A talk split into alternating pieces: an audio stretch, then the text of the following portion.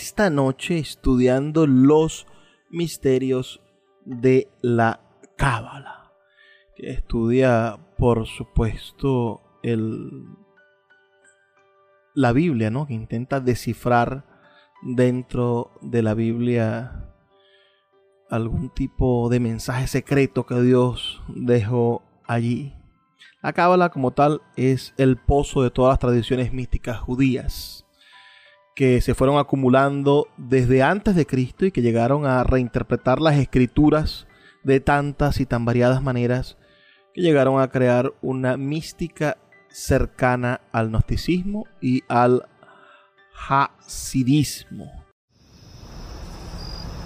Cuando se calma el bullicio de la ciudad y se van apagando las luces de la casa, se enciende la luz del entendimiento. Desde este momento comienza Puerto de Libros, Librería Radiofónica, programa que contiene todos sus elementos tipo A. Puede ser escuchado por niños, niñas y adolescentes sin la supervisión de padres, madres o representantes. Comienza Puerto de Libros, Librería Radiofónica. Este programa llega a ustedes con el patrocinio de Puerto de Libros, librería de autor, ubicada en la vereda del lago y en el Teatro Varal de Maracaibo. Disfruta de los mejores libros a través de su página web puertodelibros.com.be. Sultana del Lago Editores, la única editorial venezolana que te ofrece el servicio de impresión bajo demanda para todo el territorio nacional. Conoce más de sus servicios en sultanadelago.com.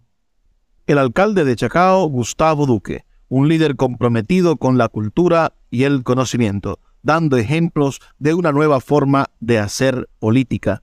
Síguelo en sus redes sociales, arroba Gustavo Duque Sáez. Bienvenidos a Puerto de Libros, Librería Radiofónica. Les habla Luis Peroso Cervantes, quien de lunes a viernes de 9 a 10 de la noche trae para ustedes este programa a través de la Red Nacional de Emisoras Radio Fe y Alegría, 23 emisoras conectadas para llegar a sus hogares con buenos libros. La noche de hoy estaremos conversando con ustedes sobre los misterios de la Cábala.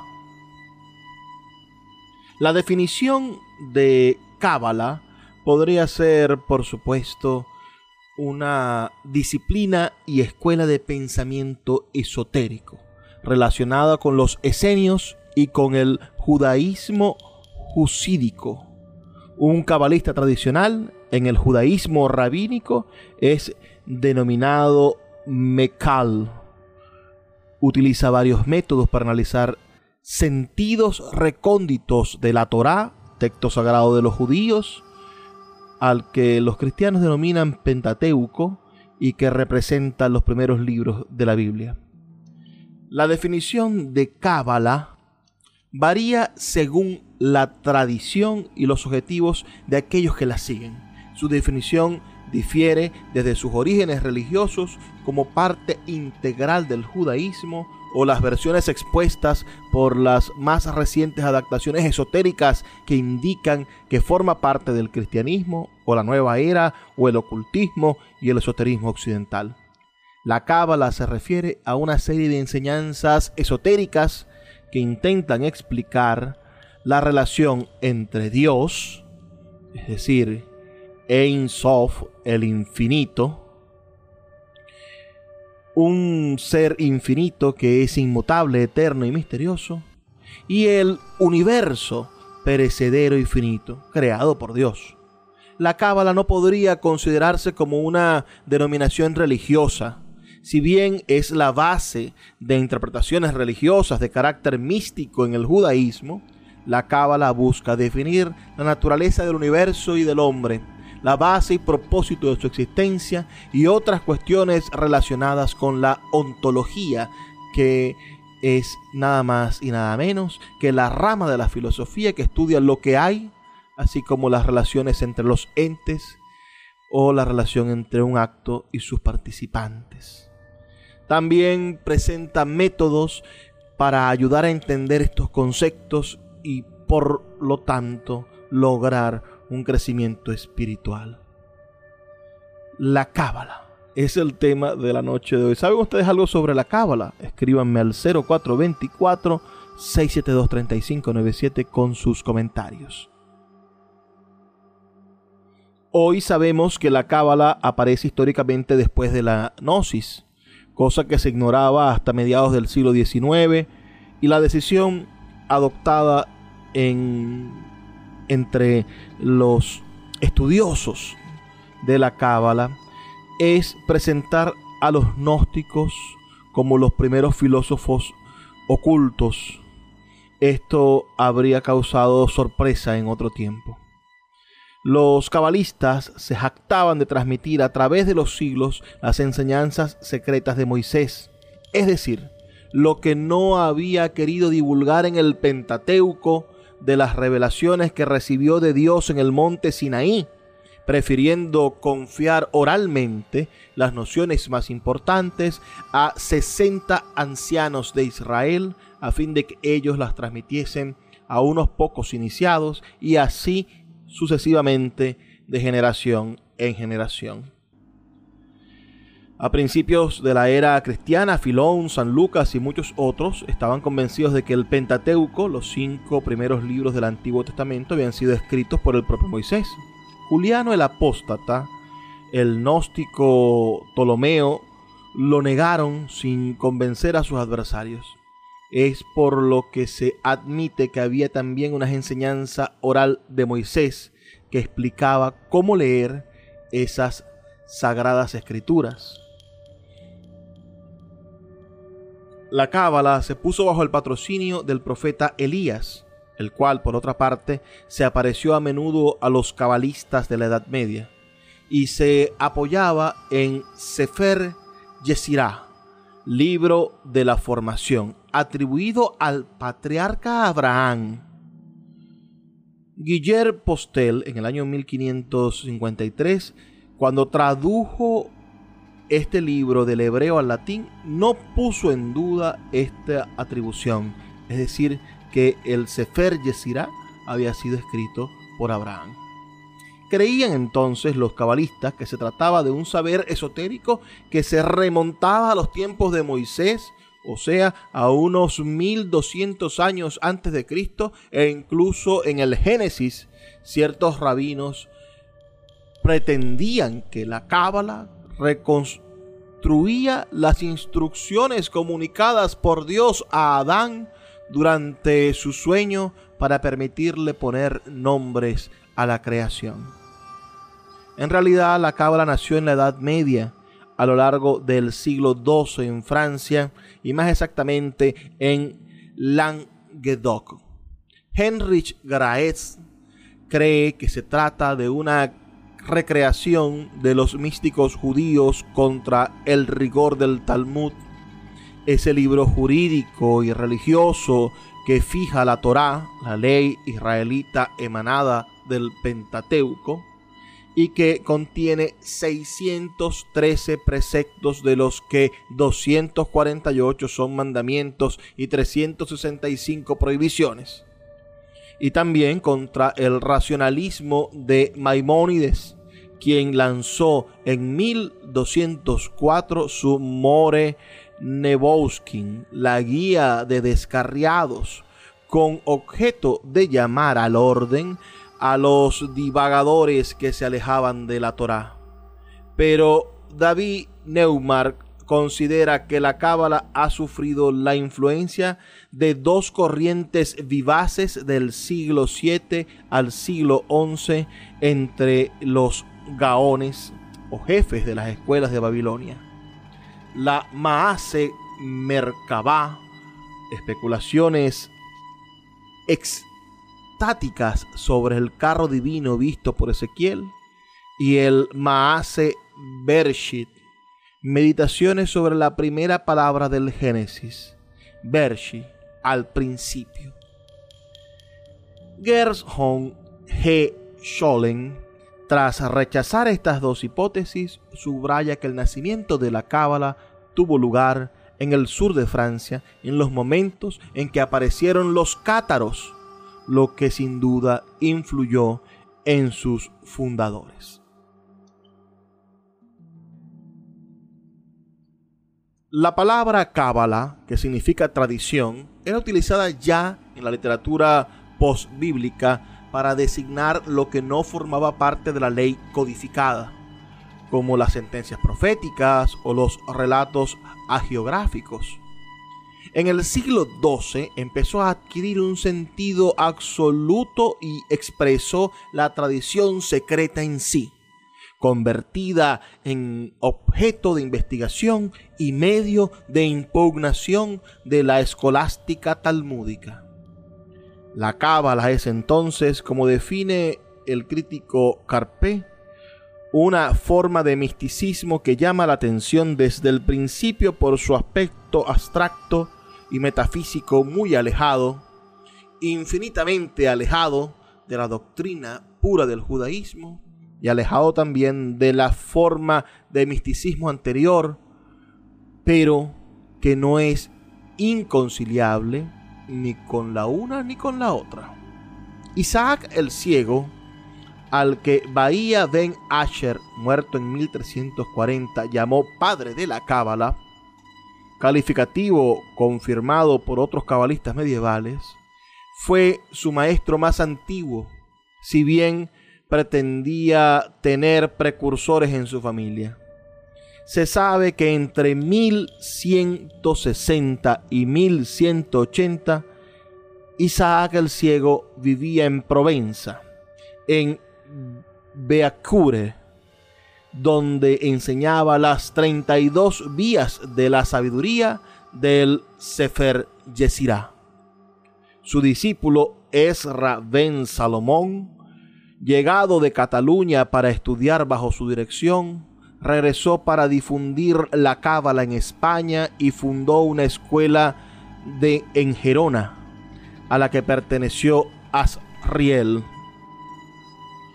con quien se le ha confundido casi siempre, y Moisés ben Nashman Herodi, nacido en el año 1194 y fallecido en 1270, más conocido con el nombre de Nashmanidas. Junto a estos teóricos, Abraham Abulafia, nacido en el 1240 y fallecido en el 1292, está considerado un profeta apocalíptico pero sus viajes a Oriente, su actividad mesiánica, su intento en Roma y en 1281 de convertir al Papa Martín IV al judaísmo, no le impidieron escribir una obra abundante. Estos son los cabalistas que provienen de la escuela de, la escuela española. Pero ahora hablemos de la cábala alemana, inaugurada en Ratisbona por Yehudá ben Samuel, llamado Hasid el Piadoso, muerto en el año 1217. Prosperó con Eleazar, rabino de Nors, quien orientó los trabajos de sus discípulos hacia la magia. Así, desde el siglo XIII, los focos de la cábala fueron efectivos en Francia, en España, los principales centros españoles estuvieron en Burgos, Gerona y Toledo. Toledo donde residía el poder de la iglesia. En Alemania y en Italia, Abulafia había abierto una escuela en Capua. Y de esta manera toda la, Europa, por lo menos la, la Europa occidental, tenía centros de estudio secreto de la cábala. La cábala es ante todo un método de interpretación de la Biblia que permite comprender mejor la construcción del universo y el destino del hombre. Vamos a hacer una pequeña pausa de dos minutos y ya volvemos con más de este su programa Puerto de Libros, Librería Radiofónica. Síguenos en arroba Librería Radio. Quiero hablarles de la gestión cultural de Gustavo Duque, el alcalde del municipio Chacao, quien ha desarrollado en estos últimos seis años una gestión impecable en favor de la lectura, del rescate de las tradiciones populares de Chacao, de la búsqueda de soluciones a los problemas inmediatos de ese municipio y sobre todo para convertir a Chacao en la capital cultural de Venezuela. Los invito a que sigan a Gustavo Duque Sáez, alcalde de Chacao, en sus redes sociales y que descubran que existe una nueva forma de hacer política en Venezuela. El poeta Luis Peroso Cervantes le acompaña en Puerto de Libros, Librería Radiofónica, por Radio Fe y Alegría, con todas las voces.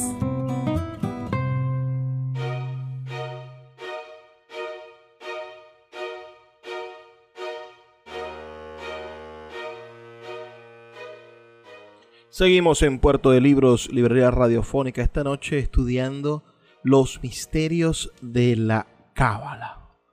Esta interesantísima bueno, forma de conocimiento que está referida al, al mundo de lo, de lo oculto.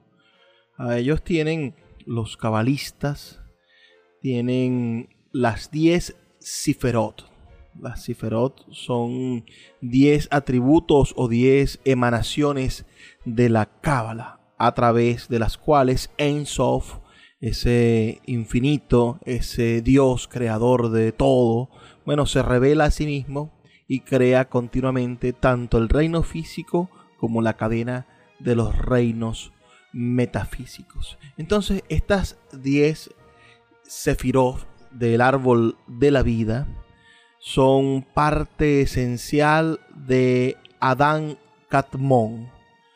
Y este es una especie de, de, palabra eh, en arameo que significa hombre de la tierra, el hombre primordial. Entonces Adán Catmón es el nombre que se le da a los textos de la Cábala que se refieren al primer mundo espiritual que nació después de la contracción de la luz infinita de Dios. Esta, el Adán Catmón es diferente al Adán a Rishon, que es el Adán físico, el, hombre Adán, ¿no?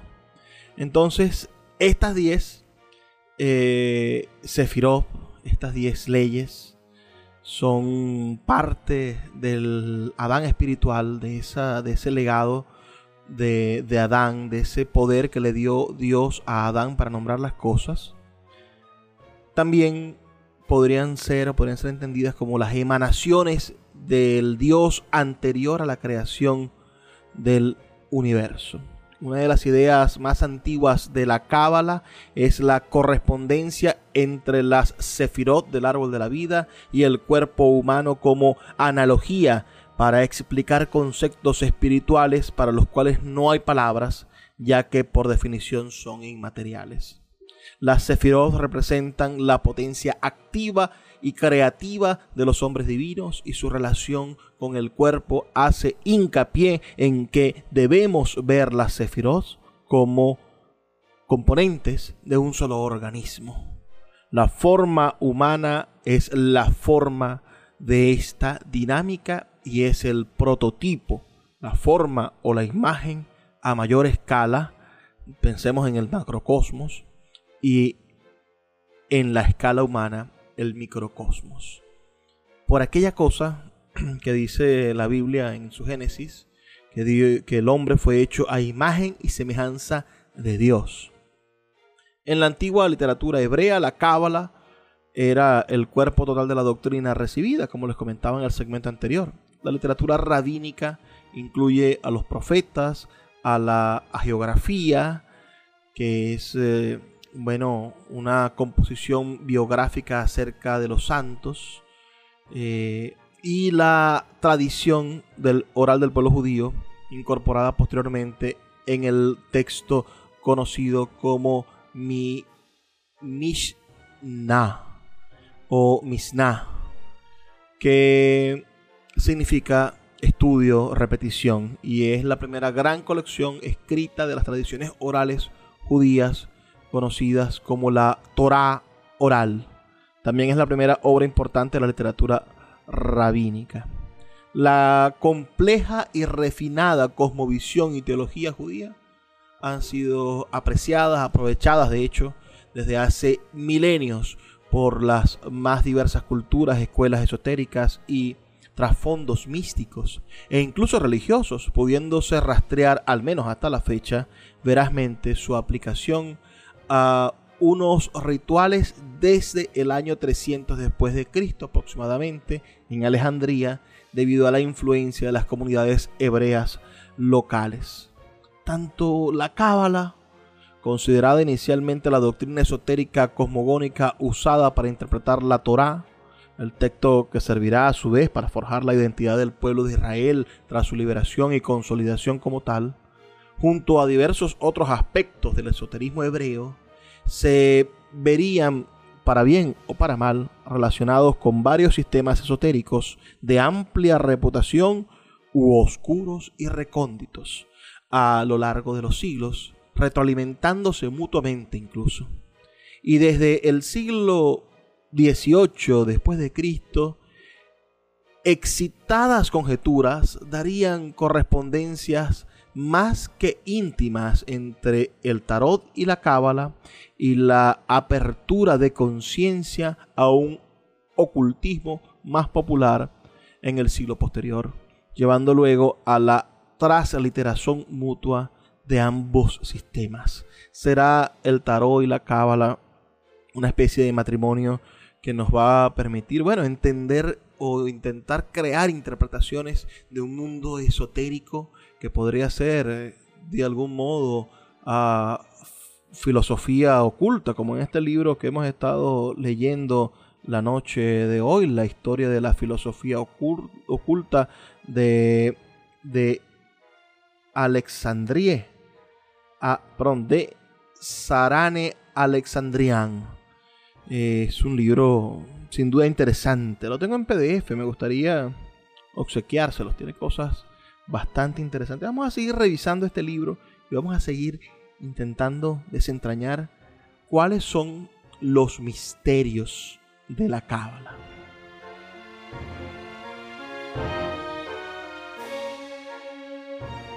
Entonces, si la cábala es el método de interpretación de la Biblia que permite comprender mejor la constitución del universo y el destino del hombre, este método exige que se sepa hebreo y se apliquen a los textos sagrados hebraicos tres procedimientos originales de lectura. La gematría, el notaricón y la temura. La gematría consiste en unir dos palabras con el mismo valor numérico porque las letras en el alfabeto hebreo correspondían a cifras diferentes. Así se decidió que Abraham significa misericordia porque una de las palabras valía 248 y la otra también. Escala, Soalam y Sinaí forman cada una 130. La escala de Jacob se identificó con el monte Sinaí. El notaricón el otro método, se construye con una palabra nueva con letras iniciales o finales de las diversas palabras de una frase. Y, viceversa, saca de una sola palabra una frase entera, tomando cada una de sus letras como inicial de un sujeto, de un verbo o de un complemento. De esta manera, bueno, son capaces de desencriptar posibles mensajes que estén ocultos en esas palabras. Y el tercero de los métodos de estudio de la cabra o de lectura de la cabra, no de estudio, sino de lectura, es la temura, que reemplaza una letra de una palabra por otra siguiendo combinaciones alfabéticas llamadas sirufin. Los cabalistas Partiendo de estos principios, llegaron a resultados sumamente variados, como ha revelado Paul Bulliaut en su libro. Por notárico, Gan Eden, Jardín del Edén, representa Guf, cuerpo, Nefesh, alma, Etzen, hueso, Dad, ciencia, Nesa, eternidad. Entonces, qué, interesante que podamos sacar, imagínense todas las metáforas que se pueden sacar de esto. El jardín del Edén quiere decir realmente, o según los cabalistas, lo que significa es que el jardín del Edén es el cuerpo, que el jardín del Edén es el alma, o que el jardín del Edén es la ciencia, la eternidad. podríamos armar muchísimas interpretaciones aplicando las lecturas de la cábala del el notaricón. Con la cábala, pues, se ve surgir una nueva Biblia de entre las líneas de la primera. Pero los cabalistas no rechazan, como los agnósticos, episodios del libro primitivo. Dicen que ofrecen dos lecturas posibles, una para el pueblo y otra para los herederos de la enseñanza oral de Moisés, esos 60 ancianos que recibieron los secretos que Moisés no quiso colocar en el libro. Y esta Biblia oculta en la que extraen dialécticamente con su método retórico y matemático, incluso si las iluminaciones les ayudan a captar símbolos no evidentes, esta es una Biblia supuestamente cabalística, ¿no? Criban, es decir, escarban el Antiguo Testamento, escrutan las más pequeñas líneas para completar una omisión o explicar una anomalía. El Sefer a Bair, el libro del resplandor, uno de los tratados más antiguos de la Cábala, formula la siguiente pregunta. Dios terminó al séptimo día la obra que había creado. ¿Qué hizo al octavo? Esa pregunta es muy buena. ¿Qué hizo Dios en el octavo día? Todos los procedimientos cabalísticos se ponen en marcha para saber si Dios descansó al octavo día igual que al séptimo. Claro, es una pregunta muy buena. Descansó en el séptimo día. ¿Y qué hizo al octavo día? Ustedes saben. Escríbanme al 0424 672 3597 0424 672 3597 o nuestras redes sociales arroba librería radio en Twitter y en Instagram y díganme qué creen ustedes que hizo Dios en el octavo día. Vamos a hacer una pausa de dos minutos para escuchar los mensajes de Radio Fe y Alegría y ya volvemos con más de Puerto de Libros, Librería Radiofónica y este programa dedicado a los misterios de la Cábala. Escuchas Puerto de Libros con el poeta Luis Peroso Cervantes. Síguenos en Twitter e Instagram como arroba Librería Radio. Puerto de Libros, librería de autor. Siete años siendo la librería virtual más grande de Venezuela, con dos sedes físicas, una en el Teatro Baral de Maracaibo y otra en la Vereda del Lago. Es un centro cultural dedicado al libro, proyecciones de cine gratuitas, talleres literarios, formación de nuevos escritores, talleres de teatro y de música, todo en un espacio dedicado al mundo de los libros y del conocimiento. Síguenos en nuestras redes sociales arroba puerto de libros y compra todos nuestros libros en la página web www.puertodelibros.com.be. Puerto de Libros, la librería que estás buscando. El poeta Luis Peroso Cervantes le acompaña en Puerto de Libros, Librería Radiofónica, por Radio Fe y Alegría, con todas las voces.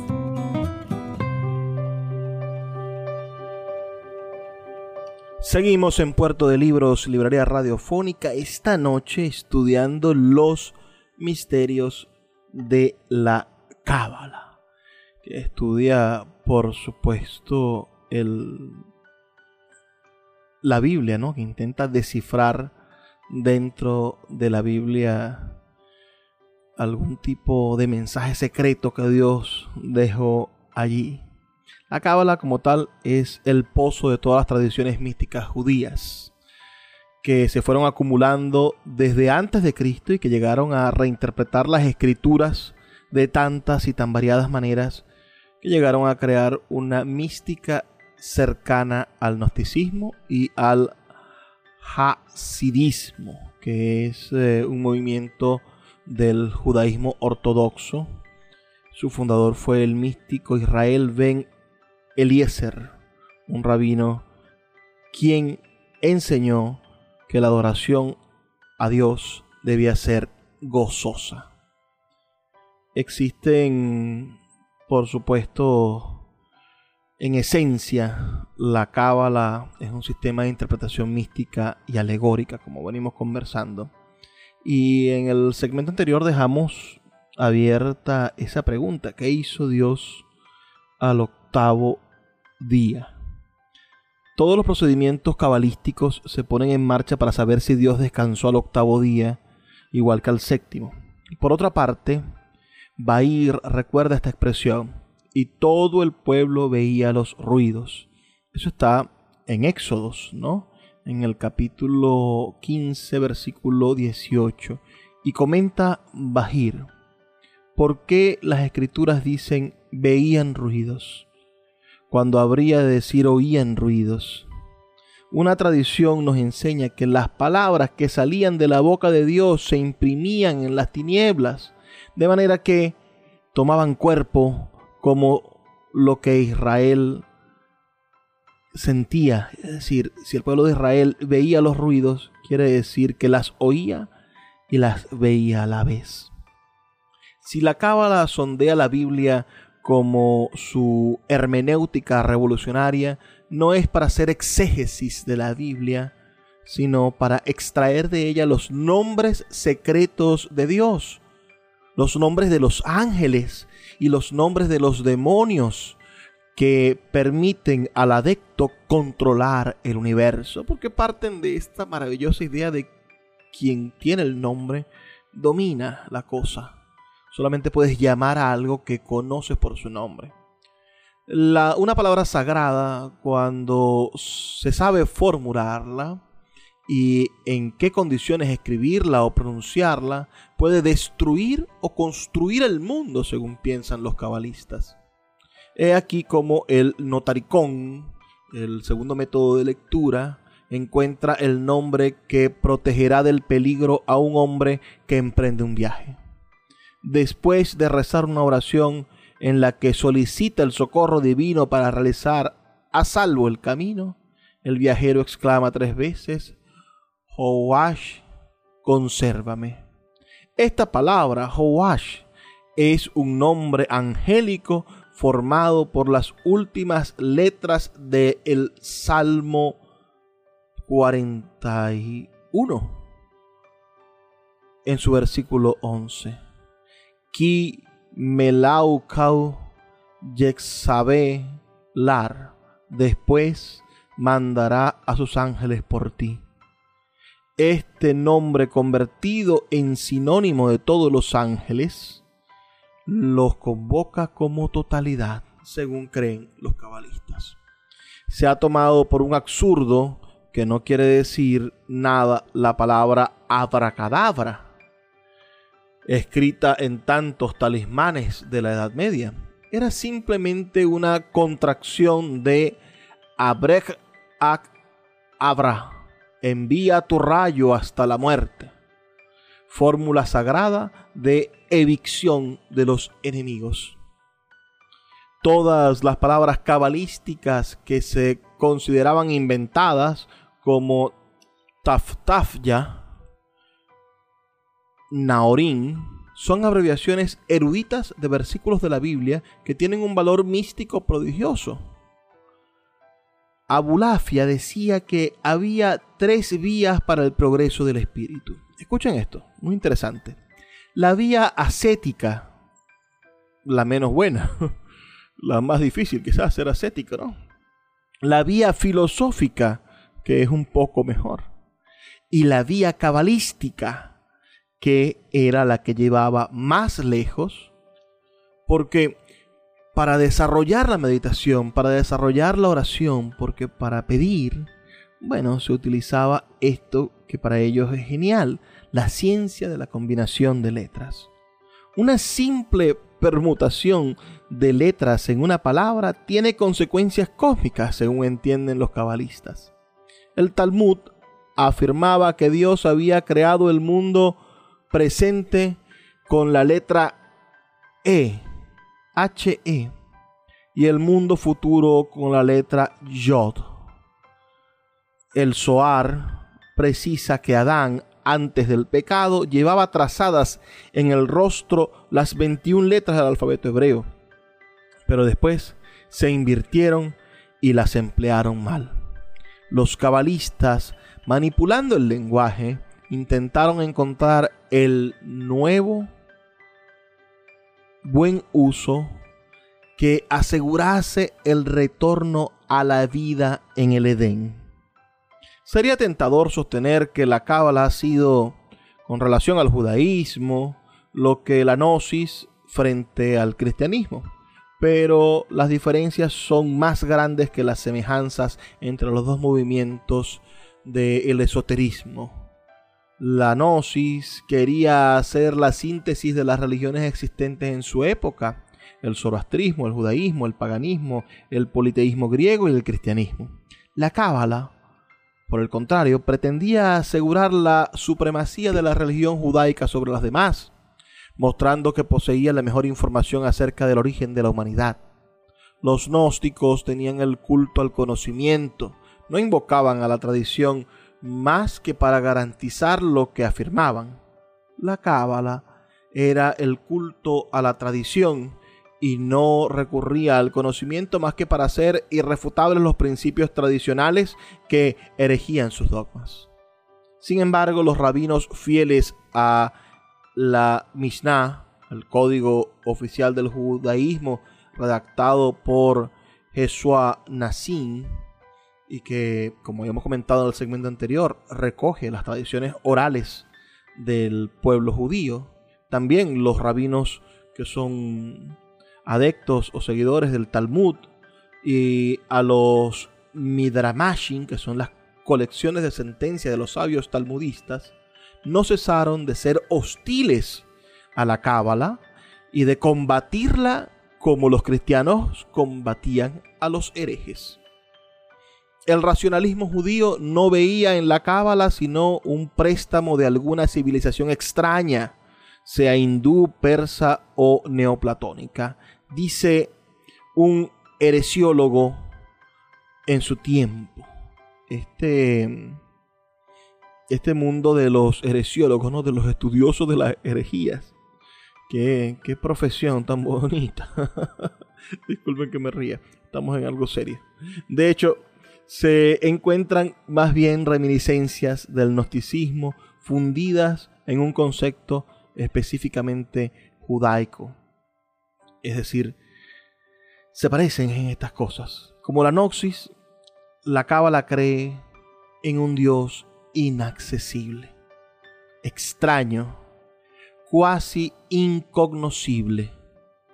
Ese Dios, como lo hemos dicho ya, es Ensof, infinito. Es incluso innombrable y solo se refiere a él con perífrasis, designándolo el santo bendito seas, representándolo mediante un tetragrama, es decir, las cuatro letras I, E, que nosotros hemos llamado Yahvé y que se le agregándosele vocales se le dice Jehová, cuya pronunciación exacta solo podrían conocer los iniciados de la Cábala.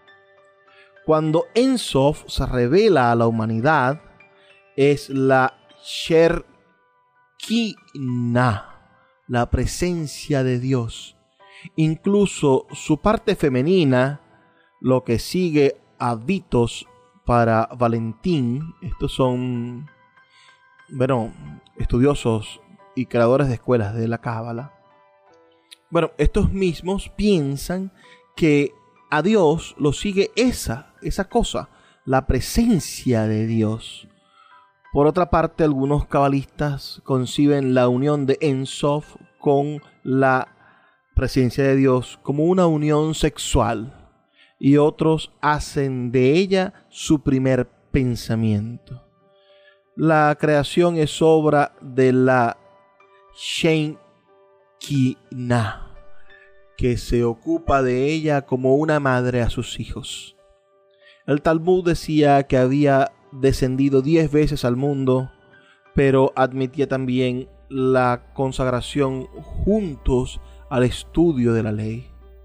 El Zohar explícita que todos ven a la presencia de Dios antes de morir, incluso el pagano, y que cuando la presencia de Dios se manifiesta, se posa sobre la cabeza del hombre. Es por lo que un creyente evitará llevar la cabeza descubierta. Una tradición nos enseña que el hombre no debe recorrer un espacio de cuatro codos con la cabeza descubierta. Qué cosa tan estupenda. Por eso los judíos, sobre todo en, sus actos religiosos, llevan ese gorrito tan extraño en la cabeza. Y es para no llevar la cabeza descubierta. Porque en el momento en el que mueren, van a ver la presencia de Dios que se posa sobre su cabeza. A la teoría de los eones de la gnosis corresponde en la cábala la de Sefirot, de un verbo hebreo que significa contar. Las diez emanaciones de Ensof, que son también los diez primeros números. Ya les había comentado yo esto en el segmento anterior. Así que antes de hablar de ello, a más profundidad, vamos a hacer una pequeña pausa de dos minutos para escuchar los mensajes de Radio Fe y Alegría y ya volvemos con más de Puerto de Libros, Librería Radiofónica y este programa dedicado a los misterios de la Cábala. Síguenos en arroba Librería Radio. Sultana del Lago Editores es una empresa zuliana de servicios editoriales. Nuestro catálogo tiene más de 100 títulos de autores nacionales e internacionales. Además, somos la única editorial que presta servicios de impresión bajo demanda en Maracaibo. No necesitas invertir en grandes tirajes. Tus lectores pedirán tu libro, nosotros lo imprimiremos y tú obtendrás regalías. Por ello, también editamos internacionalmente en Amazon y Google Play Books. Conoce más en nuestra nueva página web www.sultanadelago.com o siguiéndonos en Instagram como arroba sultana del lago. El poeta Luis Peroso Cervantes le acompaña en Puerto de Libros, Librería Radiofónica, por Radio Fe y Alegría, con todas las voces.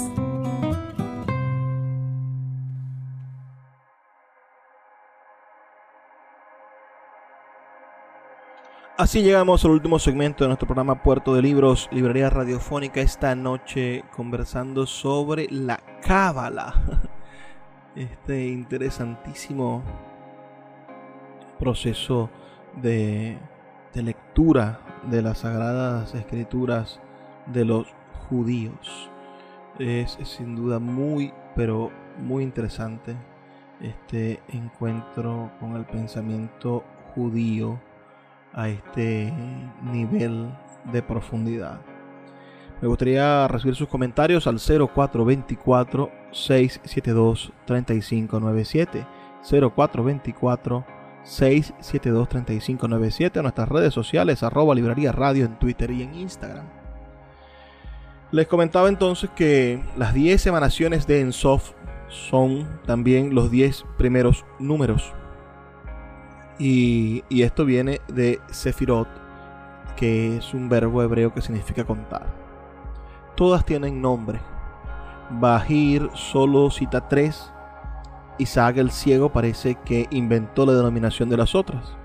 Son en el orden que va de Dios al hombre. Si ustedes buscan esto, el Sefirot se van a dar cuenta que es una especie de, de diagrama, de diagrama de flujo, podríamos decir. El primero, el 1, Keter, la corona, el segundo, Ormac, la sabiduría, el tercero, Vina, la inteligencia, el cuarto, Geset, la gracia o la grandeza, el quinto, Huebura, la justicia o el rigor, el sexto es Tiferet, la belleza, el séptimo, Nesat, la victoria o la eternidad, el octavo, Hod, la gloria, el noveno, Yesod, el fundamento, y el décimo, Malkuch, el reino. La céfora primordial es la corona, de la que Moisés de Narbone decía, se la ha llamado Keter porque rodea todo. Contiene a las dos siguientes, a Okma y a Vina, llamadas el padre y la madre, engendradoras de seis sefirot inferiores que rigen el mundo y responden a las seis direcciones del espacio. Las sefirot son inteligencias puras e indivisibles de Dios que forman una sola inteligencia. Según Ben Wakar, cada una de esas inteligencias recibe el influjo de la que está por encima de ella y lo comunica a la que está debajo. La última recibe el influjo de todas y comunica a este bajo mundo lo que contiene de virtud de las inteligencias superiores.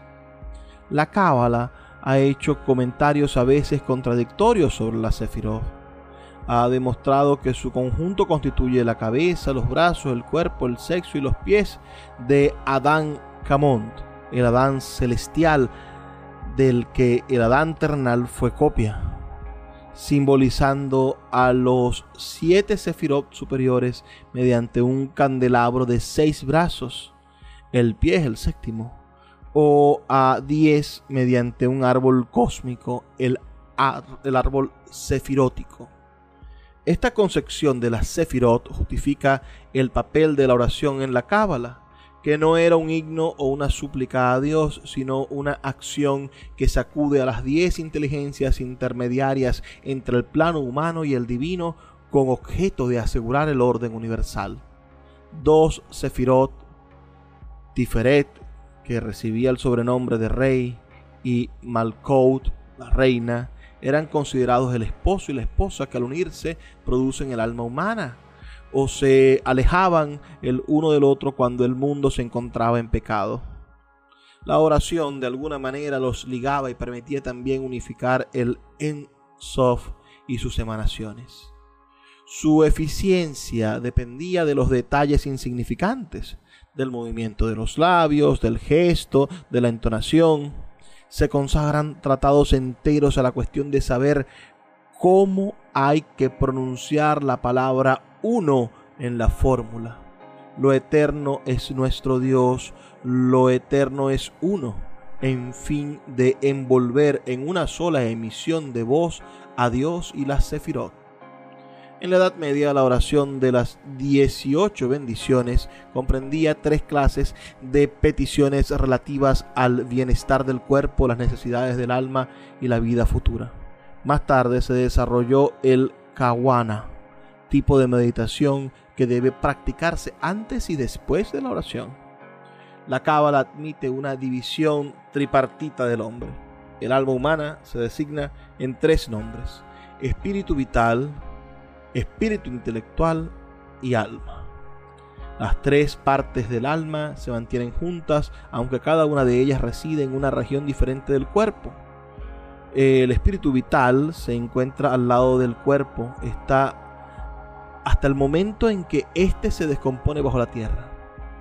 Esta parte del alma es la que recorre a menudo este bajo mundo y va al encuentro de los vivos para preguntar por sus dolores y cuando los vivos tienen necesidad de una gracia, reza por ellos. El alma intelectual penetra en el Edén de abajo, donde, for, donde toma la figura que el cuerpo tenía aquí abajo con la ayuda de una envoltura de la que está rodeado. Allí goza de la felicidad que procura la estancia del jardín. Y la última, la que llamamos el alma alma, la Neshama, sube inmediatamente a la región de donde emana. Con ella se enciende la lámpara que alumbra en lo alto. No vuelve a descender jamás aquí abajo, pues está compuesta por el mundo de arriba y el de abajo, mientras no haya llegado a su sitio, donde queda unida al trono sagrado, no puede penetrar en el Edén de abajo y es decir, el alma intelectual no puede penetrar en el Edén de abajo y el alma del cuerpo, el, el espíritu vital, no encuentra descanso del cuerpo. La doctrina de la transmigración de almas en la Cábala es el Gilgoul, que añade a la reencarnación la posibilidad de asociación entre el alma de un difunto y el alma de un vivo. Para reparar sus culpas, un muerto que ha vivido mal puede volver y asociarse a un justo y viceversa. El alma de un hombre santo se reencarnará en un ser en dificultad para ayudarle a vencer sus debilidades. El Gilgoul solo tiene lugar cuando las almas son de la misma familia, con consecuencias inesperadas que el alma del Padre descienda a veces del cielo para llevar a cabo la redención de la de su Hijo es concebible, pero lo maravilloso es que el alma del hermano se transforme en el alma del Padre. Incluso el alma de una mujer muerta es capaz de reencarnarse en el cuerpo de un hombre o el alma de un hombre en el de una mujer. Las almas de las mujeres se convierten en maridos a veces y las de los maridos a veces se convierten en mujeres. El alma hermana destinada a ser esposa de otra se convierte a veces en la madre. Esto lo plantea el Sohar. El Gilhoul, esta cohabitación de un alma viva y un alma muerta en un mismo cuerpo, es una de las nociones extraordinarias de la Cábala. Naturalmente, es el, alma celestial, el alma llamada Roa. Ya les voy a decir, voy a revisar de nuevo. Es el alma intelectual, quiero decir. Naturalmente es el alma intelectual, el Roa, que vuelve de la extremidad del cielo inferior para reencarnarse, puesto que el Neshama no abandona nunca su sitio junto al trono divino que ese es el alma alma. La cábala poseyó una angeología y una demonología de las que se servían preferiblemente los magos y los filósofos ocultos, porque era más rica que la del cristianismo y la de la gnosis. Metatrón, servidor de Dios, dirigía a los ángeles con su ayudante Sin Dalfón en el más alto de todos. Por su parte, Samael mandaba innumerables demonios de atribuciones diversas. Taz Cuapa, demonio del onanismo, Agrourion, demonio provocador de la muerte de los adolescentes, Adimirón, demonio de color mirto mojado que ahogó a la segunda tribu de Israel, etc. El Soar cuenta que Adán, cuando Caín mató a Abel, dejó de acostarse con Eva durante 130 años y se unió a dos demonias que engendraron hijos e hijas. Estos hijos son demonios y llevan el nombre de plagas de los hombres. Son los que seducen al hombre, se hallan siempre en las puertas de las casas, en los pozos, en los lugares de recreo. Otra matriz demoníaca es Naama, hija de Caín, que se muestra a los hombres en sueños. El deseo de estos la fecundan. Imagínense ustedes en sueños. Entonces el deseo de esta la fecunda y procrean sin tregua demonios que ciernen en los aires a los hombres.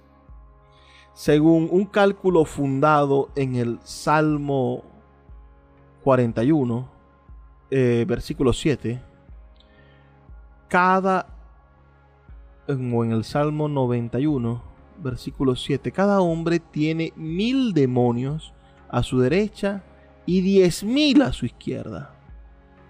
Afortunadamente, existen gran número de ángeles a los que se le puede invocar para defenderse, como Gadiel, ángel de la dicha, Araciel, ángel del sortilegio, que está a las órdenes de Abarquiel, el que transmite a Dios los pensamientos piadosos del hombre, y Joel, ángel del conocimiento, Negraniel, ángel de la fantasía, etc. Y la ciencia de los hombres sagrados elabora finalmente fórmulas para ponerlas sobre los utensilios de cocina, a los pies de las camas o para llevar sobre sí.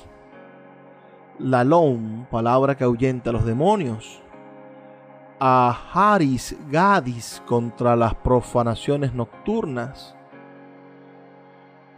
Nie Linue Lenon, uno de los once nombres que se pueden escribir en una piel de ciervo para no tener nada que temer. Pueden imaginarse toda esta construcción complicadísima de ideas. Sin duda la cábala es una de las ciencias ocultistas más interesantes. Sería genial poder seguir explorando la cábala filosófica, la cábala religiosa. Si les agrada este, este tema, puedo seguir con ustedes y en un próximo programa hablar sobre el libro sagrado de la cábala y profundizar sobre él, sobre el Sohar, el libro sagrado de la cábala, Sefer Har Sohar, el libro del esplendor y poder seguir hablando sobre estos símbolos y sobre estos conocimientos de los filósofos ocultos. Ha llegado la hora de retirarnos y por eso les deseo que pasen una feliz y maravillosa noche. Trabajó para ustedes Luis Peroso Cervantes, quien lo hace gustoso de lunes a viernes de 9 a 10 de la noche por la red nacional de emisoras Radio Fe y Alegría. 23 emisoras conectadas para llegar a sus hogares con buenos libros. Por favor, sean felices, lean poesía.